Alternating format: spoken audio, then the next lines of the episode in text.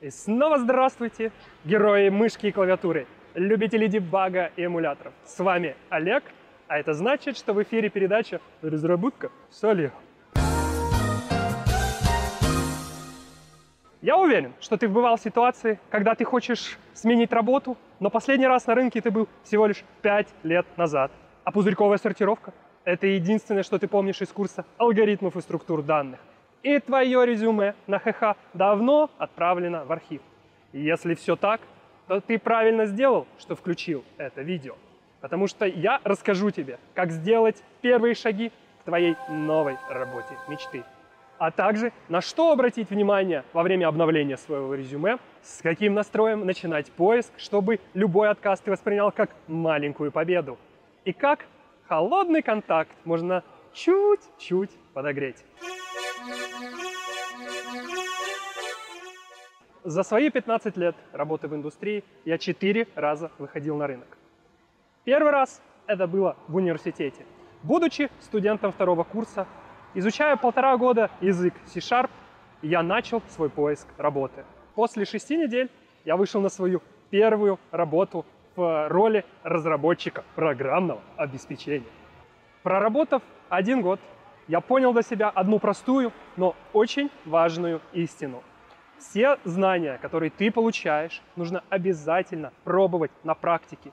Именно тогда ты понимаешь, а нужны ли они на самом деле или нет. Второй раз уже рынок пришел ко мне. На третьем курсе мой преподаватель увидел, как я легко и непринужденно пишу SQL-запросы. Ему так это понравилось, что он пригласил меня в свой новый проект в его компании. Долгие 10 лет я работал на этом месте. За это время я прошел путь от интерна до руководителя команды разработки из 35 инженеров. Было много профессиональных взлетов и падений за этот период но я выгорел. В этот момент мне в LinkedIn постучался рекрутер из Амазона. Долгие 4 месяца я ловил эту золотую рыбку, а споймал две. Две компании дали мне офер. Компании из Берлина. Я, конечно же, выбрал Amazon. Худший процесс собеседований в моей жизни вообще. И переехал в Германию. Три года, три команды, сотни проведенных собеседований тысячи менторских часов, несколько десятков запущенных проектов. Невероятный блокбастер с кучей позитивных эмоций и нового опыта. Но я решил сделать следующий шаг. В ноябре 2022 года я решил уйти из Amazon. Четыре месяца я искал свой следующий вызов и оказался там, где я есть сейчас. В конце видео вы увидите картинку с моей воронкой поиска. И теперь настало время поделиться с тобой моими наработками по поиску твоей будущей работы. В современном мире поиск работы для человека сродни охоте на мамонта для наших предков, потому что от его результата буквально зависит твое выживание. Поэтому к этому процессу надо очень хорошо подготовиться. И начинать эту подготовку надо еще когда ты работаешь на своем предыдущем месте. Стоит сделать как минимум следующие вещи. Первое. Выясни, какие ограничения у тебя есть. Это означает, посчитай, в течение какого периода ты можешь не получать зарплату. Затем зафиксируй две цифры. Минимальное количество денег, которые ты готов получать, и максимальное количество денег, которые ты хочешь получать. Получив эти две цифры, ты поймешь, в какой ситуации ты находишься. Возможно, несколько вариантов. Если работа нужна была тебе вчера, тебе не позавидуешь. Это самый плохой вариант развития событий. Как себя надо вести?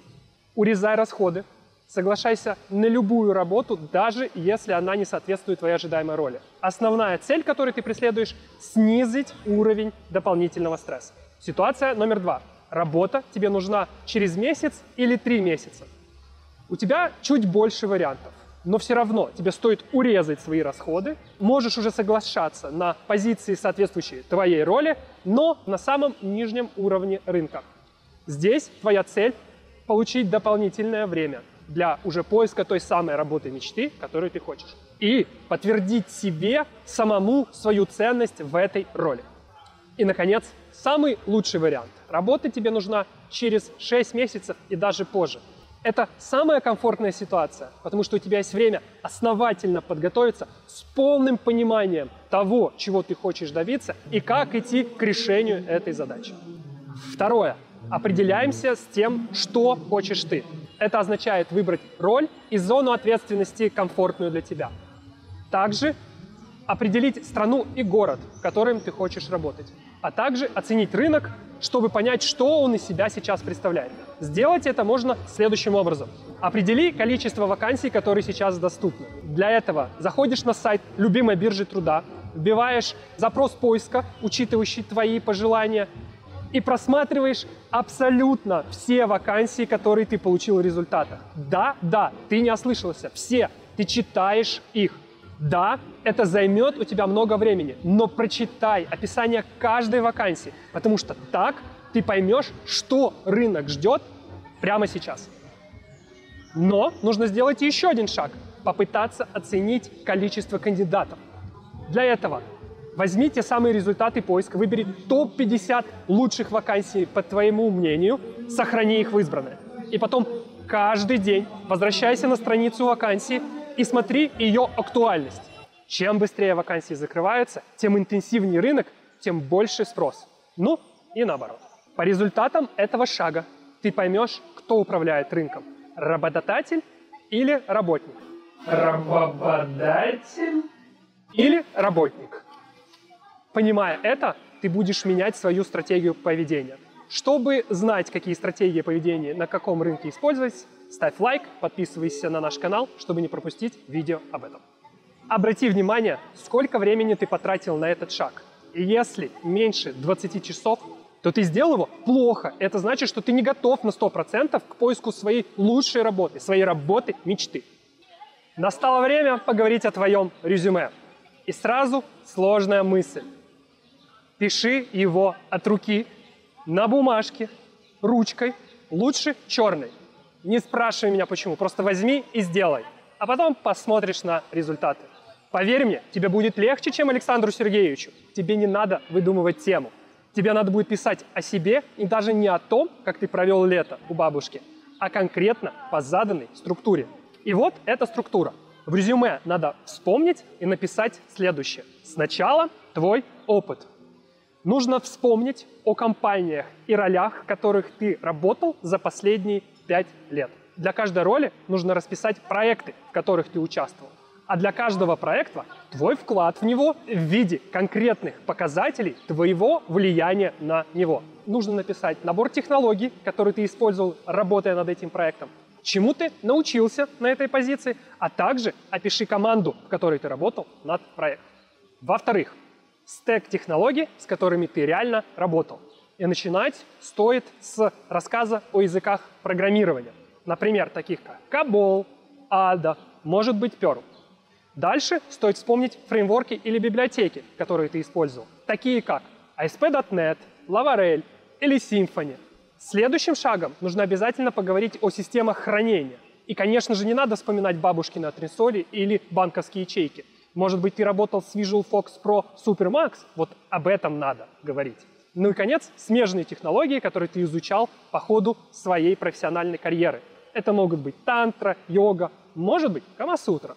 Понять, почему именно в такой последовательности надо описывать свой опыт, ты можешь, почитав серию постов под названием ДНК разработчика в нашем телеграм-канале. Ссылку на канал ты можешь посмотреть в описании к этому видео или используя этот модный QR-код. В-третьих, доменные области, которые ты изучил, работая на своих ролях. Это может быть финтех, то есть ты делал что-то для банковского или финансового сектора, или EdTech, ты э, автоматизировал процессы для индустрии образования, или медтех, ты помогал создавать решения в области здоровья. Ну, на худой конец любой другой тех. Пиктех! Важно показать, что ты обладаешь не только навыками разработки, но и понимаешь бизнес-составляющую нашей профессии. Вспоминая о сертификатах, пожалуйста, указывай только те, которые ценятся в индустрии. К таким относятся и сертификаты о знании облачных технологий или сертификаты, имеющие отношение к информационной безопасности. Ну и, наконец, в-пятых, но на самом деле это самое важное – блок о себе – пяти-семи предложениях тебе надо рассказать о том, какой ты человек, описать себя как человек. Чтобы это сделать очень хорошо, пожалуйста, проговори, напиши, перепиши это несколько раз. Это очень важно, подготовиться к ответу на этот вопрос. Потому что на каждом интервью вначале ты будешь слышать от рекрутера или от любого человека, с которым будешь общаться, именно этот самый вопрос. Расскажите немного о себе. Пришло время ключевой мысли ролика. Чем раньше ты поймешь, что процесс поиска работы на самом деле является процессом продажи тебя работодателю, тем легче тебе будет. Да, да, твое время и умение писать код – это твой продукт. И если ты будешь воспринимать себя как апельсин на прилавке, IT-компании, которые ходят вокруг и ищут арбузы и персики, тебе будет гораздо легче. Итак, пришло время изменить условия задачи. Дано. Свежий разработчик апельсин. Одна штука. Несколько других разработчиков апельсинов.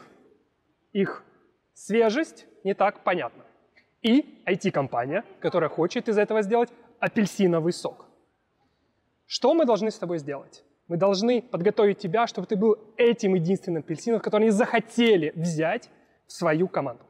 И прежде чем мы приступим к решению этой не то чтобы сложной, но важной задачи, еще две маленькие мысли. Мысль номер раз. Скорее всего, тебе восприятие себя как вещи, которые нужно продать, будет отталкивающее и неприятное. Но, к сожалению, с этим надо смириться, и я помогу тебе это сделать. Вторая мысль, что тебе нужно научиться продавать себя. И если честно, это может вогнать тебя в депрессию. Ведь во время продажи нужно разговаривать с людьми. А мы, как инженеры, не очень любим это делать. Я, наоборот, кайфовал, что можно, в принципе, вот самому по себе как-то быть, делать задачи, минимально общаться с людьми. Но тебе повезло. Олег расскажет тебе, что нужно делать. Ну что ж, приступим. Нам нужно разобраться с несколькими понятиями. Первое понятие — это воронка продаж. Она состоит из трех стадий. Стадия номер раз называется холодная продажа или холодный контакт. Это момент, когда покупатель знакомится с твоим продуктом. В нашем случае знакомство осуществляется, когда ты делаешь отклик на вакансию и отправляешь свое резюме. Это наиболее простой, понятный и самый неэффективный способ осуществить холодную продажу. Стадия номер два – это так называемый прогрев. Здесь ты рассказываешь покупателю о том, как твой продукт может помочь ему решить его основные задачи или проблемы. Возвращаясь к процессу поиска, это стадия собеседования. Стадия номер три – это, собственно, сам процесс покупки. В этот момент покупатель отдает тебе свои кровные денежки за твой продукт. В нашем случае это стадия оффера, когда компания говорит, что она готова тебе предоставить, чтобы ты мог работать на нее, чтобы ты был ее самым вкусным апельсинчиком. Мы разобрались с первым понятием, воронка продаж, теперь нужно разобраться со вторым понятием, конверсии. И на самом деле вам, как инженерам, будет его намного легче понять, потому что это метрика, которая показывает процент перехода покупателей из одной стадии в другую. Давайте разберемся на маленьком примере. Итак, вы отправили 100 резюме. В ответ вы получили 10 приглашений на собеседование. Это означает, что ваша конверсия на этом этапе 10%. Вы прошли 10 собеседований. И по результатам этих собеседований получили аж 3 оффера. Это означает, что на этом этапе ваша конверсия 30%. Но, ребята, на самом деле нам рано радоваться. Потому что общая конверсия всего процесса поиска у нас оказалась всего лишь 3%, потому что мы начинали со 100 откликов и получили 3 оффера. Но теперь еще более важная вещь, чем понимание слов конверсии и базовая воронка. Посмотрим, например, с другой стороны. На первом этапе после 100 откликов вы получили 90 отказов. Вам сказали 90 раз нет. На втором этапе из 10 собеседований получили 3 оффера. Это означает, что вам еще 7 раз сказали нет. Итого получается, что за весь процесс поиска, да, вам сказали 97 раз нет, мы не готовы, чтобы ты был нашим апельсинчиком. И это абсолютно нормально. Более того, средняя конверсия на рынке труда разработчиков от 3 до 5% в лучшем случае. Ну что, ребят, а теперь время выводов. Вы готовы, дети? Вывод номер раз. Представим себе, что вы откликаетесь всего лишь на 10 вакансий. С учетом того, что мы с вами проговорили только что, это означает, что вы получите 0,3 оффера. Вывод номер два. Слово «нет» не стоит воспринимать как трагедию. Потому что если ты будешь делать так, то ты не окажешься на новой работе, а скорее всего будешь на кушетке у психотерапевта. Вывод номер три.